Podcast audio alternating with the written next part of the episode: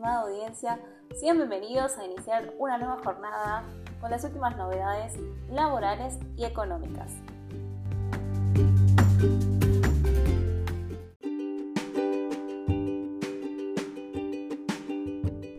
La AFIP actualiza los montos mínimos de los anticipos para ganancias y bienes personales.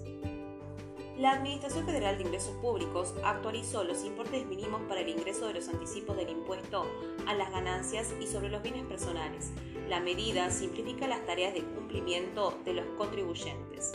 Las resoluciones generales 5211-22 y 5213-22 publicadas este martes en el Boletín Oficial introducen estas actualizaciones el organismo modificó los montos mínimos de los anticipos por razones de administración tributaria.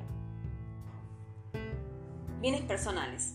Con la Resolución General 5213-22 se incrementa el importe a partir del cual se genera la obligación del ingreso de los pagos a cuenta del impuesto sobre los bienes personales. El nuevo monto es de 5 mil pesos. El anterior importe, vigente desde 2018, era de mil pesos. El nuevo monto rige para los anticipos correspondientes al periodo fiscal 2022 y siguientes. Por otra parte, el impuesto a las ganancias. A través de la Resolución General 5211-22 se elevan los importes mínimos para el ingreso de los anticipos del impuesto a las ganancias. Los nuevos montos son de 5 mil pesos para el caso de personas humanas y sucesiones indivisas y de 2.500 pesos para personas jurídicas. Estos importes eran hasta ahora de 1.000 pesos y de 500 pesos respectivamente. Los montos de 5.000 y 2.500 pesos resultarán de aplicación a partir del periodo fiscal 2022 para cuando se trate de personas humanas y sucesiones indivisas y desde el periodo fiscal 2023 para el caso de ganancias de sociedades. Asimismo, con esta resolución se introducen adecuaciones normativas en línea con la Ley de Impuesto a las Ganancias, texto ordenado 2019. Por último, se adecúa también el procedimiento para la determinación de los anticipos que deben ingresar los contribuyentes beneficiados por regímenes de promoción.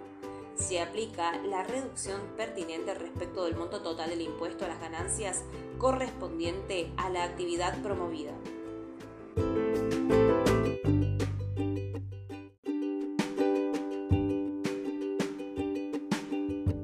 Denuncia de AFIP. Mercado Libre explicó qué pasó con la importación de terminales de pago.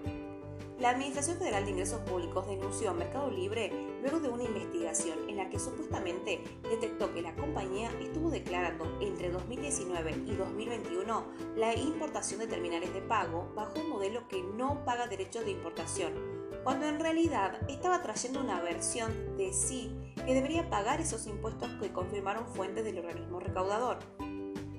La denuncia fue el resultado de una investigación llevada adelante por la Dirección General de Aduanas. El ente detectó irregularidades en la importación de 400.000 terminales de pago.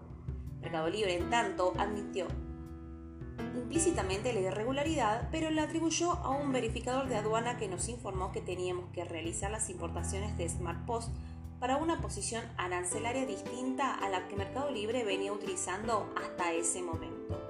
Ese cambio fue resultado de un nuevo criterio de, interpretación por parte del verificador respecto a las tecnologías de cobro. Sin recibir una notificación formal, Mercado Libre procedió al cambio de nomenclatura, explicó la compañía. Según la empresa fundada por Marcos Galperín, la descripción de la posición arancelaria no se encuentra alineada con exactitud con las nuevas tecnologías de Smart Post de Mercado Libre y empresas competidoras que están importando. Luego de que fuimos informados del cambio de criterio, estamos importando con la interpretación del escenario más alto de tasas aduaneras. En paralelo, estamos siguiendo el proceso para determinar la clasificación arancelaria correcta dada la nueva tecnología que estamos importando, afirmó desde Mercado Libre. A la vez que informó que aún no fue notificado formalmente de ningún proceso administrativo.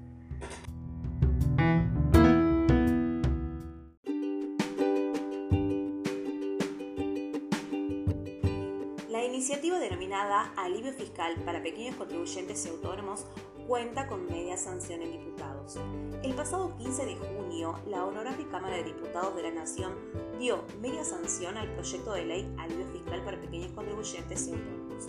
en relación con el régimen simplificado para pequeños contribuyentes, en adelante monotributo, este proyecto fija los parámetros de ingresos brutos anuales a partir del 1 de julio del corriente año y por otra parte prevé que los sujetos adheridos al monotributo no ingresen el impuesto integrado bajo determinadas pautas.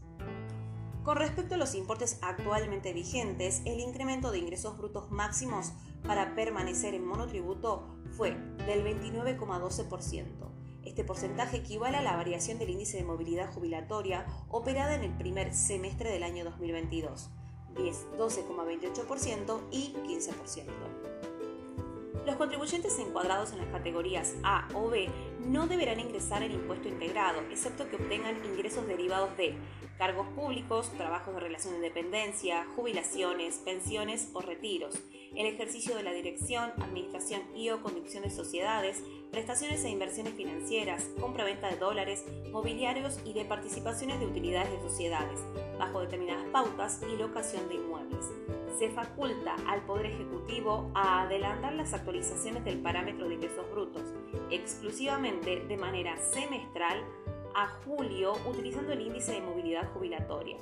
En el contexto de, alta inflación que estamos transitando, todo ajuste que beneficie a los contribuyentes es bienvenido. Sin embargo, se observa una visión sesgada de la realidad de los monotributistas al no actualizar los parámetros del precio unitario máximo de venta de, 49 mil pesos y alquileres anuales de vengados para que la categoría máxima, servicios y ventas de bienes, equivale a 44 mil pesos mensuales. Y, como ya habíamos mencionado, no contemplar el ajuste real de los ingresos brutos máximos.